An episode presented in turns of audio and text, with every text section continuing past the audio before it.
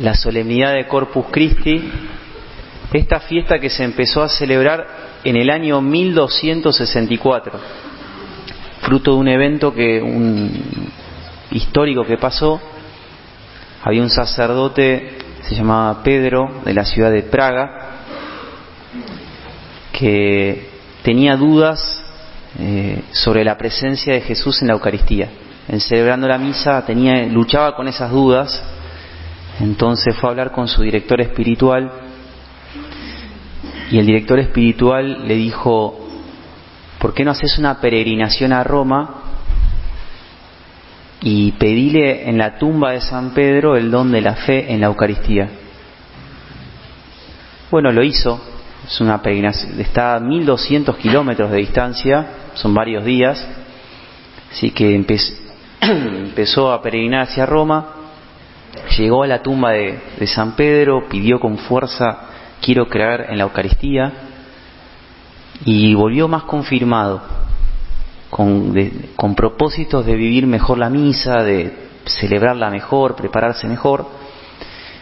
Y estando en, en Bolsena, en Italia, en el camino de retorno, fue a celebrar la misa en una cripta, en un lugar en Santa Cristina, y cuando estaba celebrando la misa frente a muchas personas, cuando dijo esto es mi cuerpo, y esta es mi sangre, la, la, la hostia empezó a sangrar, pero no un poco, sino mucha sangre. De hecho, eh, se manchó todo el, el corporal y también los manteles, él empezó a, se puso nervioso, así que terminó la misa ahí, para la sorpresa de las personas. Dice de hecho que agrupó todo en el corporal y se lo llevó y lo puso en el, en el sagrario. Y que en el camino era tanta la sangre que se caía en el, en el cemento, en el piso, cayeron, cayeron marcas que por mucho tiempo estuvieron. Bueno, y a pocos kilómetros estaba el Papa Urbano IV, que estaba en la ciudad de Orvieto, cuando se enteró, lo hizo llamar al, al sacerdote, le dijo, trae el corporal, que lo quiero ver, estaba ahí de descanso en el verano. Y bueno, cuando vio, cuando vio ese signo, dice que se arrodilló y estaba con mucha gente el Papa y, empezó a mostrar el corporal a todos. Y ahí él sintió que Jesús le dijo que quería hacer una fiesta sobre su cuerpo y su sangre. Como que quiero que las personas, mis discípulos, vuelvan a ver que yo realmente estoy en la Eucaristía, que no es un símbolo, un signo, que no es simplemente un pan bendecido, sino que se transforma en la misa en verdaderamente el cuerpo y la sangre mía. Y esto es lo que celebramos hoy. En el jueves santo también celebramos la Eucaristía, pero hoy nos enfocamos más en que la Eucaristía es el cuerpo y la sangre de Jesús, su alma y su divinidad. Y entre muchas cosas que podemos sacar de eso, pienso que nos puede ayudar a no vivir una fe desencarnada, ¿no? una fe de ideas, sino realmente estamos hablando de cosas sólidas, el cuerpo y la sangre de Jesús. Esa tentación tuvieron los apóstoles en el Evangelio que hemos leído hoy, en la multiplicación de los panes. Estaban en la costa de Bethsaida, estaban eh, Jesús llega, llegan cansados los apóstoles con Jesús después de muchas misiones que les ha ido mucho bien y cuando están en ese lugar aparecen estas diez mil personas y Jesús se pone a predicar desde la mañana hasta la tarde. Tiene que haber sido una predicación magnífica, porque la gente dice que se olvidó de comer. Y aparecen los apóstoles que le dicen, despide a la multitud para que vaya a los pueblos y caseríos de los alrededores en busca de albergue y alimento, porque estamos en un lugar desierto. En otras palabras, Jesús, no somos solamente espirituales, también tenemos un cuerpo. Danos un descanso, ¿no? Como dejanos descansar, dejar descansar a las personas. Y esa es la tentación que a veces puede surgir, de dividir mucho el mundo espiritual del mundo material. Y a la larga descuidar lo espiritual por la urgencia de lo material. Ir dejando a Jesús muy afuera de nuestra vida, hasta solamente un momento, un minuto, de un pensamiento lo tuve presente, pero como que la vida va por otro lado. Y vemos en Jesús que no los despide a las personas. O sea, Él, quiere él no quiere quedarse afuera de, la, de nuestra vida.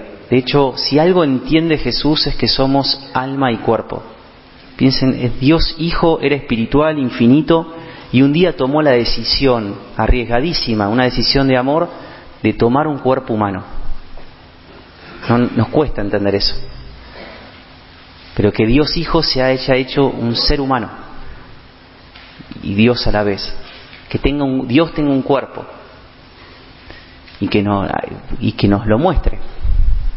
¿Para qué? Porque no porque lo necesite Él, pero porque nosotros necesitamos ver, sentir, escucharlo, conocerlo, poder abrazarlo. Y esa es la esencia de nuestra fe, del cristianismo, Cristo. Y ese cuerpo glorioso, bueno, se quedó en la Eucaristía. En la Eucaristía tenemos acceso al mismo cuerpo de Jesús, al cuerpo resucitado. Fíjense que eh, los apóstoles dicen, despedilos para que vayan en busca de albergue y alimento. Identifican como dos necesidades corporales que supuestamente Jesús no puede eh, satisfacer, que la, tiene que la gente buscársela por su cuenta. Y son paradójicamente dos imágenes muy fuertes de lo que es la Eucaristía. Jesús va a presentar ante este pedido de los apóstoles el pan como signo de la Eucaristía que vendría después en la última cena. Albergue y alimento, casa y alimento, ¿no? un refugio. En primer lugar, Jesús quiere ingresar en nuestra vida como en la Eucaristía, dándonos justamente un lugar para que estar con Él. Todos tenemos, somos humanos, necesitamos un lugar, un refugio, una casa donde descansar, donde poder bajar la guardia, donde poder estar con los nuestros, reponer fuerzas, ser uno mismo, ser aceptados, estar ahí con ellos.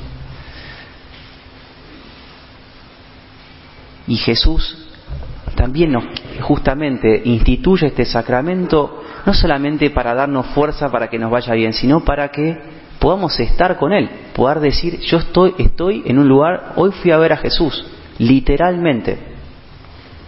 Eso es la iglesia, el templo de Dios.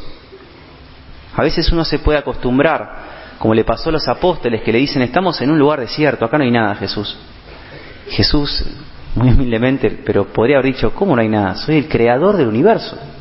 Están frente al creador del universo. ¿Cómo un lugar desierto? De hecho, la gente no, no se estaba yendo. Estaban fascinados con Jesús. Por eso se olvidaron de comer. Diez mil personas se olvidaron de comer durante todo un día. Por lo que es estar frente a la presencia de Dios. Y pienso que Jesús nos quiere ayudar a tomar conciencia de vuelta de que, en este, de que eh, en este lugar estamos con Jesús literalmente podemos decir, fuimos a la casa de Jesús, la presencia de Jesús en la Eucaristía, que le dejamos en el sagrario justamente para poder estar en un lugar, en el mismo lugar de Jesús, su presencia material, corporal. El cardenal Newman decía, la Eucaristía es la gran presencia que hace de una iglesia católica, de un templo católico, diferente a cualquier lugar en el mundo. Dice, y hace la Eucaristía ese lugar santo como ningún otro lugar puede serlo. Es un lugar eh, glorioso el templo de Dios. Qué bueno hoy poder salir con más amor por la Eucaristía y por su casa, por el lugar donde Él está. Y poder visitarlo mucho al Señor.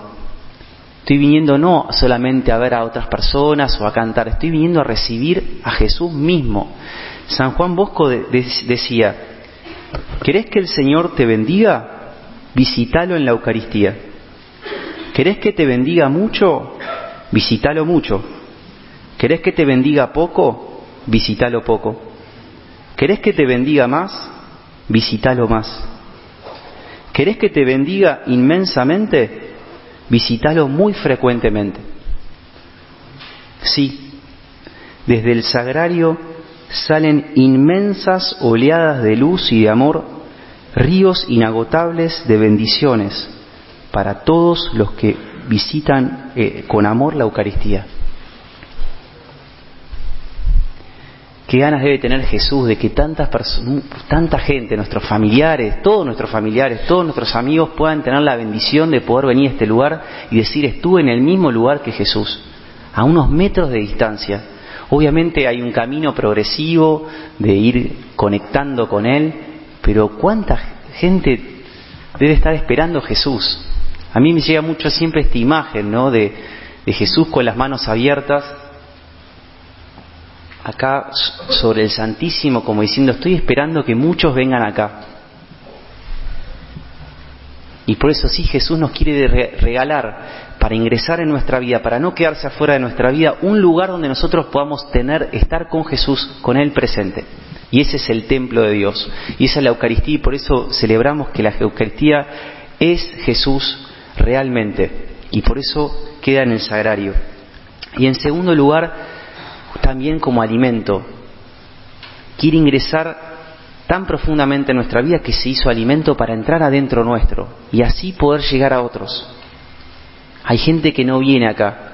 Bueno, comulgamos lo mejor posible, eh, recibo a Jesús, le digo, transformame, así cuando otro voy a otro, llegás vos, me convierto en un sagrario viviente. Y otra persona puede estar más cerca de Jesús. Y por eso también Él se quiere justamente que, quedar como alimento para nosotros. ¿Qué nos deja el Señor?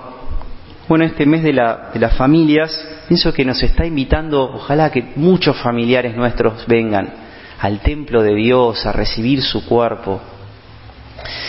Eh, la imagen fuerte en este Evangelio, vieron que los apóstoles son doce apóstoles y si hay doce canastas, una canasta para cada uno se fueron cada uno con una canasta.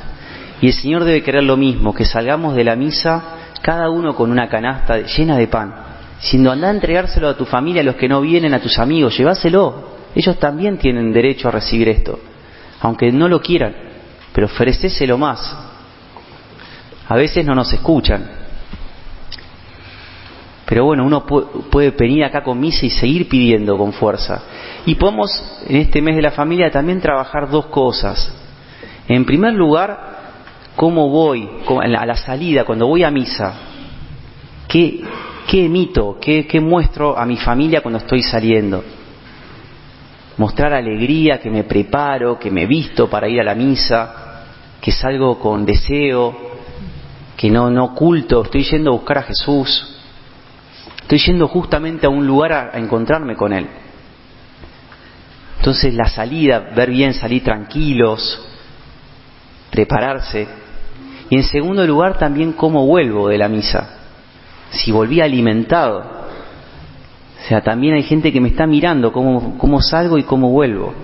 Si vuelvo igual, dice no pasa nada, aunque pase.